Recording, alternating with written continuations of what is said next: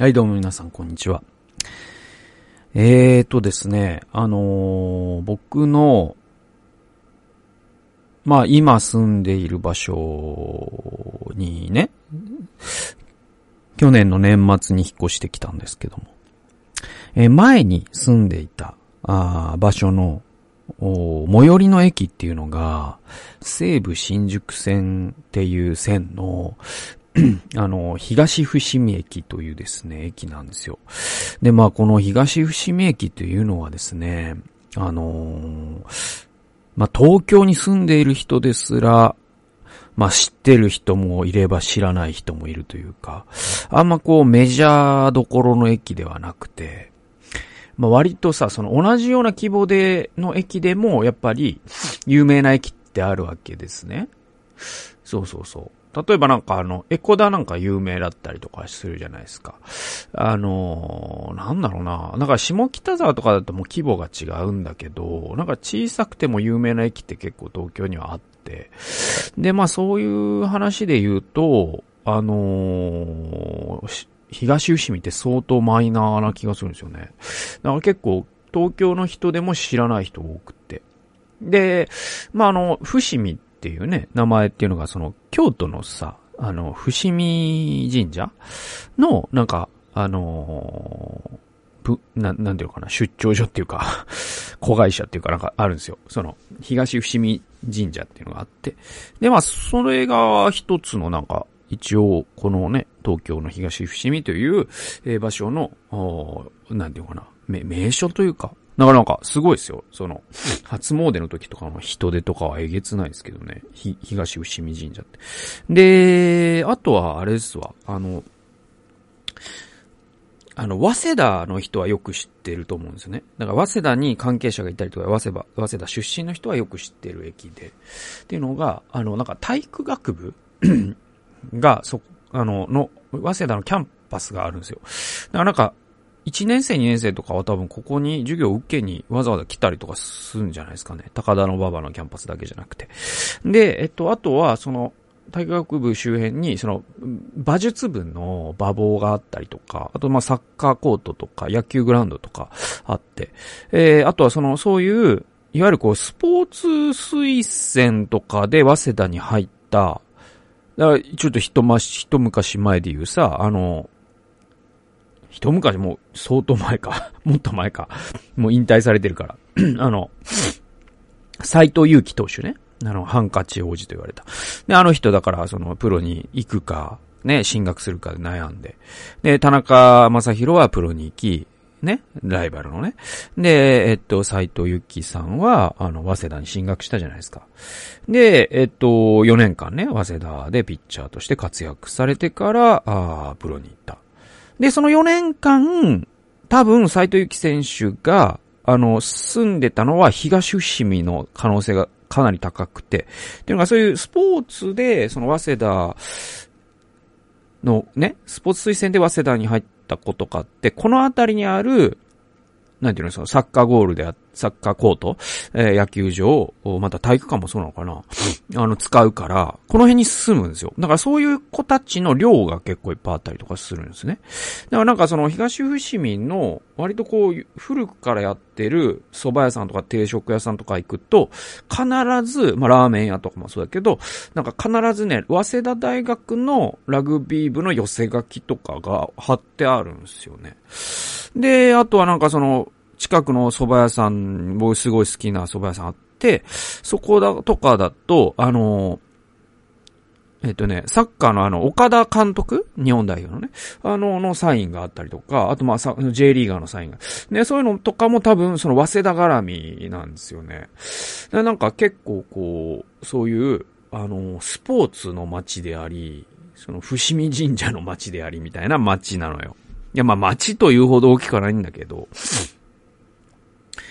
で、学生街というほどの学生街ではないけど、学生多くて。で、その多くの学生が結構、なんかこう、ジャージで歩いてて、しかもこう、でかいんですよね。そうそうそうそう。だから、夏とかは、本当に僕はもう、東伏見の一つの、まあ、楽しみというとあれだけど、こうだ、だから僕がその、駅までね、2、3分歩くときに、すれ違う、そのタンクトップとかの、ね、その学生の体を見るっていうのがすごく好きで、まあ、もちろん男性ですよ。で、まあそういう子たちがまあアメフトやってんのかラブ、ラグビーやってんのか、まあすごいんですよ。その太ももの太さとか、その、二の腕のね、筋肉とかがすごくて、で、まあそういう、ああ、な、ねえ、なんかやっぱ、その筋トレしてる身としてはですね、やっぱこう男の体をやっぱ見ちゃいますから、いや、いい、いい、足作ってんなとか、どんな筋トレしてんだろうなとかね、すごい思ってて、そうそうそう、そういうのもね、楽しみだったんですよ。で、まあそこから今の場所に引っ越したんだけど、一応ね、その駅っていうのは生活圏なんですよ。で、まあ、同じスーパーに行くこともありますし、ね、引っ越し前に行ってたスーパーに行くこともありますし、あとはその娘の幼稚園のお迎えの時に、なんていうかな、通るというかかするというか、ちょっと寄れば、そこ行けるから、あの、そこに、その、西東京市の図書館の出張所がありまして、で、僕はその西東京市の図書館のカードは未だに保有してて使えるんですよ。市民じゃなくても。で、だからそこにね、本をピックアップしに行ったりとか返しに行ったりするときは、娘の、その、ね、あの、幼稚園のお迎えのついでに行ったりとかするわけですよ。で、今日、その話したいのが、そこの、東伏見のね、駅の南口にある東伏見、あ、違う、伏見団子か。伏見団子っていうですね、これもね、素晴らしい団子屋さんがありましてですね。で、僕はすごくその団子屋さんが好きで、で、まあ特に筋トレするようになってからは、お菓子っていうか甘いものを洋菓子よりも和菓子で取りたくなるわけです。で、それは、あの、脂質が少なくて、ね、糖質メインだから、あのー、ボディービルダーとかでも結構和菓子を利用する人が多いんですよ。で、特に増量期とかに、その筋トレをした後に、ね、あるいはする前とかに、そのプロテインだけじゃなくて、あの、カーボって言ってですね、糖質を取ると、よりその筋肥大を促す。そして筋の疲労を回復するっていう効果がありますので。で、そういう時に、あの、ビルダーによってやり方違うんだけど、ある人はさつまいも食べるっていう人もいるし、おにぎり食べるっていう人もいるし、で、ビルダーによっては和菓子食べるっていう人もいるんですね。大福とか、えー、おはぎとかね。で、やっぱそう、それぐらいこう優秀なですね、そのスイーツですので。で、僕はその結構その団子屋さんに、あの、まあ、増量期の、こう、いいトレーニングできたなっていう日は、ちょっと団子を2本買って帰って食ったりとかしてたんですよ。で、まあ、そこは、なんだろうな、あの、豆大福がすごく美味しいのと、あとはおはぎもめちゃくちゃうまいし、あとな、伏見団子という、ま、名物の団子があって、まあ、それはその、通のみたらし的な団子に、えっと、結構ね、きな粉がね、なんていうのかな、固めてつけてあって、カリカリなきな粉感を味わうことができるね。僕これもすごいうまいと思うんですよ。それで、そこにね、あのー、この前、えっと、娘、長女をね、幼稚園に迎えに行った帰り道に、ちょっと、あの、お団子買おうかって言って、あの、お母さんにも買って行ってあげて今日のおやつはお団子にしようよ、なんつって。で、まあ、娘は、その、なんかね、僕が迎えに行くと、なんかね、あ、あ今日は外れの日だっていう顔をするんですよ。で、で、テンション下がる、下がるんですよね。下がるんですよね。やっぱお母さん、やっぱ大好きですから。ね。で、別にお父さん嫌いなわけじゃないんだけど、やっぱその、子供というですね、子供にとってお母さんはもう最ね、もうお母さんほどの大事なものはないですから。やっぱその、ね、そして子供にとって、あの、4、5時間お母さんと離れてるっていうのは大人で言ったら1週間離れてるぐらいの感覚かもしれません。で、そこへ来てお母さんにやっと会えると思ったらお父さん帰っていうことなんでしょう。で、だから、お父さん帰っていうのがあるんですよ。で、いつも、一応その、お幼稚園の先生の前ではそんなね、一応素振りはしない。え、お父さんとは言わない。そこは分かってるんですよ。だけど、まあ、帰ると、お母さんに、なんで今日お母さんじゃなかったのって毎回聞くんですよね で、で、僕は、あの、なんでダメやねんって言って、なんで俺じゃダメやねんって言って、あの、おいでやす小田の真似をして、娘がそれを見て喜ぶっていう。っていうね、下りがあるんですけど、我が家の下りがあるんですよ。で、まあ、他の人が見ても何も面白くないと思いますけど。それで、えー、っと、あのー、だから、なんか、ちょっとね、お父さんがね、あの、迎えに来た、その、楽しみというか、あった方がいいなと思って。で、妻にも今日、お団子買っていいいいよって言うから、あ買おうと。えー、で、お団子屋さんに行きまして。で、えっとね、あのー、お団子を、まあ選んだわけですよ。そのお団子屋さんで。で、ショーケースに並べられてるんですね。で、あの、選、選ん、なんのか好きなね、おやつに食べたやつ選んでいいよって、ね。あの、4歳の娘に言いましたところ、もうその、悩んじゃって、娘がね。それで、あのー、もう、えっ、ー、とね、悩みゾーンに入ってたんですよね。長らく悩んで、やっぱ2、3分とか4、5分。で、すごく狭い店でもありますので、その店員さんは、その間ずっとこう直立不動っていうか、で、その時間帯的にも、その平日っていうのもあって、、あの、他にお客さんが全然いないわけですよ。まあ、それはま、助かることではあるんですよ。そのすごい長く待たせてますから。えー、なんだけど、で、あの、普段はすごく 繁盛してる店だからね。あの、やっぱいい、美味しいからさ。えー、なんだけど、その、ね、時間帯的にも他のお客さんいない。で、もう、店員さんはもうなんか、直立不動で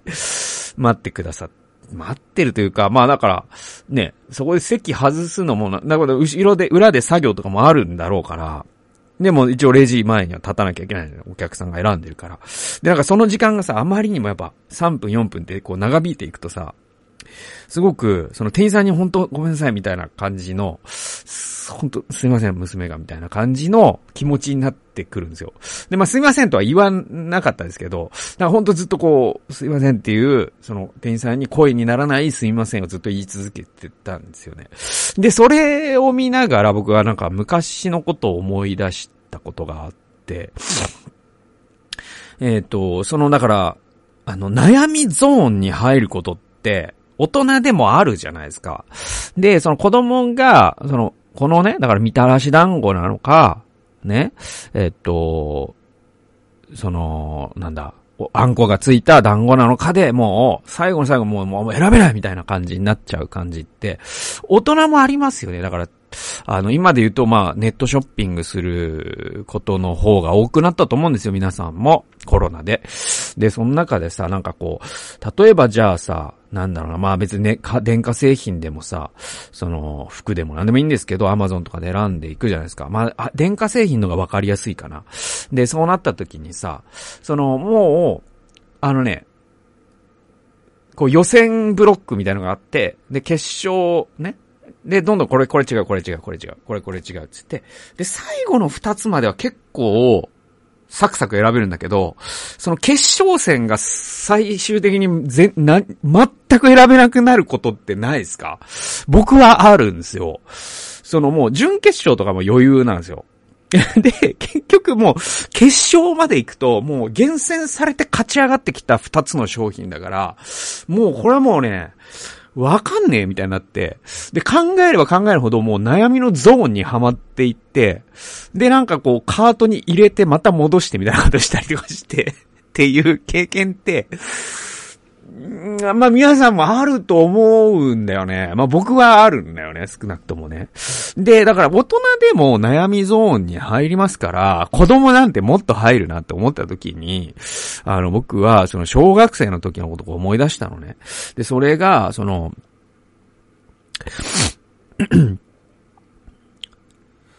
小学校3年ぐらいですかね。あのー、セイントセイヤのね、なんていうか、バンダイとかが出してたのかなあの、だからブロンズクロスとかさ、あるじゃないですか。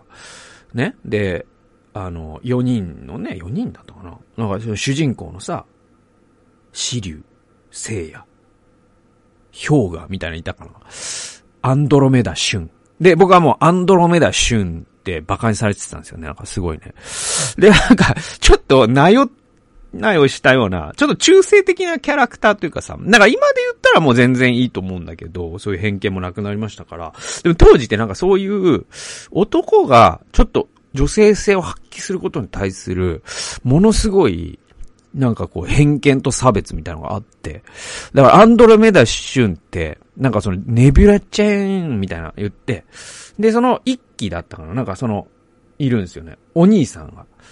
フェニックスか。で、そそのお兄さんにいつもなんか助けてもらうみたいなキャラで。で、僕はなんかシュンっていう名前だから、すげえ、ネビューチェーンやれよ、お前、みたいに言われて、すごい、ちょっといい、いい思い出のような嫌な思い出みたいなのあって。で、その、えっと、クロスが流行ったわけ。で、ブロンズクロスもあるんだけど、やっぱは、ゴールドクロスっていうのがあってね。で、それがその12の星座ごとにあって、で、なんかその獅子座とかカニ座とか、ね、なんかあってね。双子座と。で、それが、ゴールドクロスと、その人のなんかセット。で、クロス付け外しできます。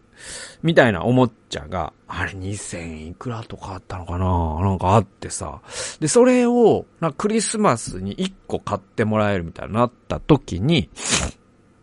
あの、もう、悩みゾーンに入ったことをすげえ思い出したんですよね。その娘を見ながら。で、直立不動の店員を見ながらね。で、その時多分ほんと1時間とか俺悩んでたんやから。で、当然、そのデパートっていうかスープ、な、なん、どんな、なんだったんだ？あれ、デパートだったのかな？わかんないんだけど、あったユニーだったかな？なんかあって、僕、知多市に、愛知県知多市に住んでたから。で、その、まあ、おもちゃ屋、最寄りのおもちゃ屋ですわ。で、そこにわざわざなんかバスとかで行ってたんよね。で、母親も当然ね、子供だけでは行けませんから、付き合うわけ。だから1時間とか、その悩ん、悩みゾーンに入ってる、ね、息子を、お母さんは、どんな気持ちで待ってたんだろうかっていうことを、その娘、お団子を悩む娘を見ながらすげえ思い出して、あの時も、その、母は店員にすみませんと思ってただろうなとか、ね？なんかもういっそのこと両買うわって言いたかったのかなとか、でもそれは教育上絶対良くないからとか、いろいろ考えたんだなとかっていうことをすごく思い出して、なんかこう、そういうことってないですか？なんか大人になった時に、その、視点、同じような構図の、ね、同じような図式の、えー、シチュエーションになった時に、その、まあ、30で子供産んだ人だとすると、その30年前は子供の立場の役割を演じてたんだけど、今親の役割を演じてる時に、あ、これはこう見えてたのか、みたいなことってあって。で、まあ、あの、前いつか紹介したその、This is Us っていうドラマって、まさにそれの連続だったりするのね。なんかすごくそれを、もし This is Us だったら、最初に僕の、その、セイントセイヤで悩んでるシーンを映して、で、今のお団子屋さんのシーンを映して、みたいな、いうやり方すんだろうなとか思いながら、なんか母に改めてね、僕はね、あの時を、ね、もういい加減しろもう、買わないみたいなことは言わずに、1時間待ってくれたんだなって思って、感謝してますね。はい、感謝しましたね。でもやっぱこの悩みゾーンの解決の仕方って本当わかんないよね。で、なんか人間ってすごくその認知的リソースを悩むことっていうか選択することだからさっきの決勝戦ね。さっきの決勝戦みたいな時にめちゃくちゃ認知的リソースを使うっっていうね、脳科学の知見とかあるらしくって。そうするとさ、やっぱさ、最後なんか、いかに悩まずに済むように生活を構築するかっていうのは結構幸せの秘訣なんだろうなとかって思ったりしますね。だからなんか僕は、あの、好きなのは、あの、パンツを同じのばっかり買うとか、同じの4つ5つ買うと悩まないじゃないですか。で、パンツなんて そもそも悩まないんだけど、でもより悩まないじゃないですか。あとは、その、本音を言えば、その、えっと、お箸とかも、同じやつを午前置いときたいんですよね。そうすると、2本取りゃいいっていうことになるじゃないですか。だからそういうちょっっとした工夫で、なんか認知的リソースを減らすっっていうのも、一つ僕みたいな特に脳の認知的体力がない、うつ病の経験者とかは、結構そういうライフハックって割と大、なんか、いかに生活の中で選ばなくて済むようにするかって大事かなとか。まあまあ僕前ね、その、普段の服を一つにしてるとかって言ったけど、なんか大事かなとか思いました。はい。ちょっと20分、あの、膨らんじゃいましたけど、すいません。じゃあ、えっ、ー、と、聖書研究行きましょうか。えっ、と、第一列王記の22章の8節え、これタイトルがですね、預言者 VS 同調圧力というタイトルです。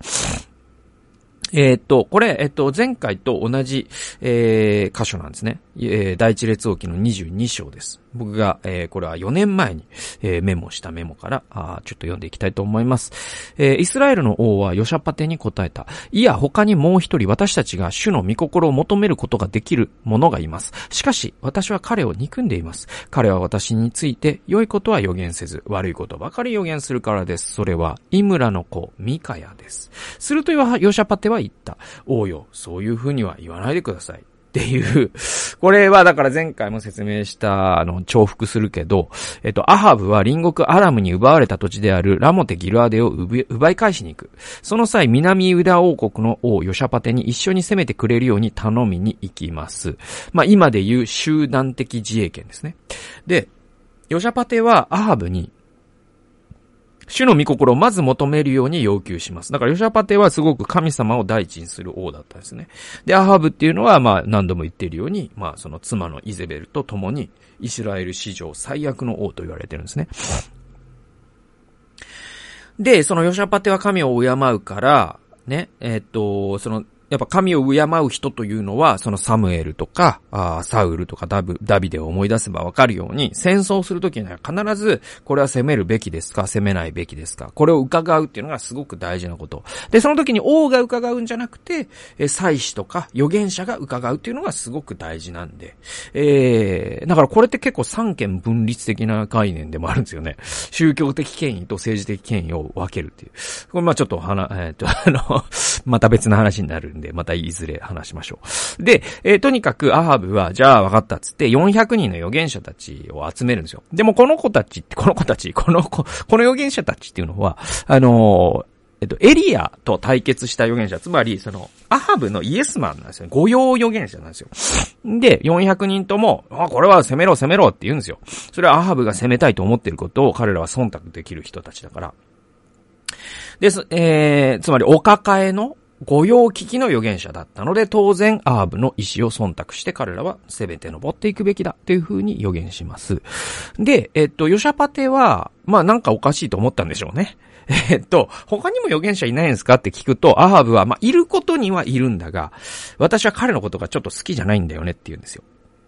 で、えー、まあ、ここでさっき引用した通り、なぜならば彼はいつも私の意に沿わないことを言うからって。で、多分、ヨシャパテは内心、いや、それこそが預言者やろがいとは思ったかもしれない。いや、思ったでしょう。だけど、まあ、王様同士のことですから、まあ、それは相手を尊重して、え、じゃあそのミカヤっていう人に、あの、聞けばいいんじゃないですか、ということになりまして。で、アハブは、しぶしぶ連れてきた、あんですよ。預言者ミカヤをね。そしたら、えー、っと、ミカヤは、まあ、周囲からのもう空気を読めよという凄まじい同調圧力を感じるんですけれども、えそれをガン無視して、えー、ミカヤはですね、攻めるのは勝手ですが、必ず負けるっていう意味のことを予言するんですよ。で、えー、その後どうなったかというと、まあ、結局、アハブに押し切られます。つまり、えっ、ー、と、ミカヤの予言は無視されるというか、んですよ。で、えっと、ヨシャパテは集団的自衛権を行使して、えー、ラモテ・ギルアーデに攻め入ります。で、えー、なんだけど、この戦いでアハブは戦死するんですよ。はい。つまりその主に、預言者のね、忠告を聞かなかったことの代償は命だったわけです。で、これを考えるときに、まあ神様に聞くというのは、主に聞くっていうのは、自分が願うことと違うことを語られるということをか当然織り込まなければ意味をなさないわけですよ。でもう、アーブは、主に聞くということを逆に自分の意見への箔付けに利用したんですよね。ね。で、まあこれよく言われることですけど、その神様私に語ってくださいって、神様に、ね、あの、お願いする。神様にどうか私に語ってくださいと祈るということの願意っていうのは、何、それは何を意味するかっていうのは我々よく知っとかなきゃいけなくて。それは、えっと、私がしたいことと違うことを神様に言われるかもしれないということは、当然その中に含まれるんですよ。ね。神様私に語ってください。ただし、私の願いに沿うことならば、っていう正し書きがついている人に神様って語ると思います決して語らないんですよね。神様が語ったならば、私の不本意なことを行うということを言われることも織り込み済みで神様に語ってくださいという心を持つ人だけに神様は語られるんですよ。これは今も昔も同じです。で、えっと、これってね、実はその学問とか、と言い換えても割と意味が通るんで、あの、学問ってね、真理探求の手段なんですね。で、だけど、この学問を政策の実現のために利用する政治家っていうのを、現代社会でも多く目にしますよね。で、まあこれもよくね、言われる、言及されるんだけど、あのー、海、えっと、太平洋戦争。まあ、第二次世界大戦ね。えー、と、まあ、大東亜戦争と呼ぶ人もいる。まあ、何でもいいですよ。とにかく、そのアメリカとの戦争に踏み切りましたね。で、その日本っていうのは、当時の日本ってまあに、その日中戦争に深入りしてしまって、まあ今のロシアみたいになっちゃったんですよ。だから本当今のプーチンを実はそのよ、ね、75年前の日本人は絶対批判できないんで、同じことしてるからね。で、結局その満州にしたことってまさにそういうことですよね。満州に傀儡政権を作って、えー、そして、その、そこに中国が攻め込んでるからという理由で中国への武力行使をしたっていうのは、ロシアが、その、ウクライナ東部にしたことと全く同じことですからね。旧日本陸軍がしたことって。だから歴史が繰り返すんですよ。で、その、日本が、その、日中戦争深入りしました。で、国際社会からそっぽを向かれました。で、松岡という人が、ね、松岡洋介という人が国国際連盟ですね、当時。えー、そこで、なんかその、紙を叩きつけて、その部屋から出て行ったんですよ。これ実は、その国連の安保理で、今その僕、ダースレーダーさんっていう人の、YouTube の配信で知ったんだけど、なんかロイターかなんかがそれをライブ中継してたらしいんですよ。国連のその会議の場を。で、ウクライナの代表も、ロシアの代表もね、えー、来てて、で、ウクライナの代表がその国、ね、国連の場で、今の国連の場でね、えっと、これはロシアは戦争犯罪を犯してると、ちょっとありえないっていうことを言うんですよ。で、その後にロシアの代表は、えー、なんと、そのなんか書類を叩きつけて出て行ったらしいんですよ。これ現代の松岡洋介なんですよね。本当にこう歴史って繰り返すんだなって、あのー、ダースレーダーさんびっくりしてて。で、ちょっと話戻すと。で、その時に、で、あの、ABCD 包囲門っていうので、石油の金融措置っていうので、もう石油が来なくなったら、日本ってもう国が回らないから、あ、これ戦争に含み切るしかないって言って、真珠湾攻撃をしたんです。で、だけど、真珠湾攻撃をする前に、実は、日本はアメリカと戦争すると負けるっていう報告書が、実は大本営に、陸軍の大本営に提出されてるんですよ。これは学者たちがアメリカの国力と日本の国力を冷静に比較して、あ、これは戦争したら必ず負けますよ。勝つ確率1%ないですよ。っていう風に、冷静な、今考えれば正確な報告書を出したんです。で、このシナリオって、必ずこうなってこうなってこうなって負けますよっていうところまでは一緒なんですって。で、だけどこのシナリオってまさに未来の史実と驚くほど一致してたんだけど、その時に大本営のトップね、日本の総理大臣東条秀樹は何と言ったか。そのようなことは口を開いて言うべきではないって言ったんです。つまり空気の力で圧殺して、午前会議、ね、天皇の午前で行う会議。これは開戦を決定したんですよ。これって本当アハブとそっくりですよね。ミカヤとアハブの関係と、本当にそっくりなんですよ。ね、だから、すごくもう、この歴史の繰り返し方に驚く、アハブの行動と戦前の日本ってそっくりなんですよね。で、ということは、日本はミカな、ミカヤのように本当のことを言う人物は生きづらい社会っていうことをまあ示唆してるわけです。まあ今のね、政府と戦前の政府もちろん違いますよ。もちろん違うんだけど、でもそのね、森、まあ何度も蒸し返しますけど、森友とか加計学園のその、えー、役人の安倍総理大臣へのその忖度とかを見る限り、割とあんま変わってない説っていうのもあってさ、やっぱ。で、結局その学術会議の任命拒否とかも、その、私たちに面白くないことを言う学者を任命拒否したんで、これってアハブ論法ですよね。だからなんかちょっとやばいかなと思いますけどね。で、まあちょっと話戻すと、あのね、教会って、すべからく預言者的であるべきだっていうことを、あの、ウォルター・ブルッグマンというですね、神学者が言ってて、僕もその神学者は本当に大好きなんだけど、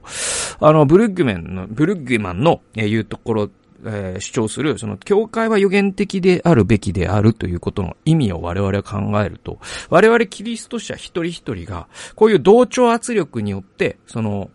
まあ、為政者とか、まあ、システムと呼んでもいいけど、まあ、そういった強者の論理を押し付けてくるような、えー、社会において、ね、えー、そこで暮らす社会人である信仰者、一人一人が予言する人間として召されてるんですよ。で、それどういう意味かというと、同調圧力ではなくて、主にだけ従える。従、主にだけ従って、主が、えー、願われることを言う。空気を読まずに言うってことですよ。で、それって、あの、思うほど簡単なことじゃないですよ。ミカヤだって、あの、これを言った時にもう死ぬことは覚悟してたと思いますよ。えー、でもそれを言うっていうのが本当に預言者的であるってことなんで、これ厳しい命令なんだけど、えー、でも、あの、僕は、これこそがクリスチャンの、なんていうのかな、真骨頂でもあるし、まあそのような生き方をするときに我々は過去の預言者と自分が本当に友達なんだなと思うことができるし、イエスが自分の側にいるというとなんかあれなんだけど、えっと、そうそうそうそう。キリストの足跡に従うって、まさにそういうことなんで。まあ、すごくこの同調圧力と預言者っていうのは、預言者的であるっていうことと同調圧力に屈しないっていうことは、本当にこう、本質的に一つに繋がってるところあるんでね。あの、大事なことなのかなと思いました。そしてこのエピソードっていうのは、アーブとね、ヨシャパテと、えー、ミカヤのエピソードっていうのはめちゃくちゃこう、一つのケーススタディとして、今の社会でも繰り返しているし、それは政治の世界でもそうだし、えー、ビジネスの世界でも、もしかしたら皆さんの職場や学校でも繰り返していることかもしれない。で、その時に我々がどういう行動をするのか、非常に重要なんで、ちょっと話させてもらいました。ということで、えー、今日は預言者 VS 同調圧力という聖書研究をお送りしました。最後まで聞いてくださってありがとうございました。それではまた次回の動画及び音源でお会いしましょう。さよなら。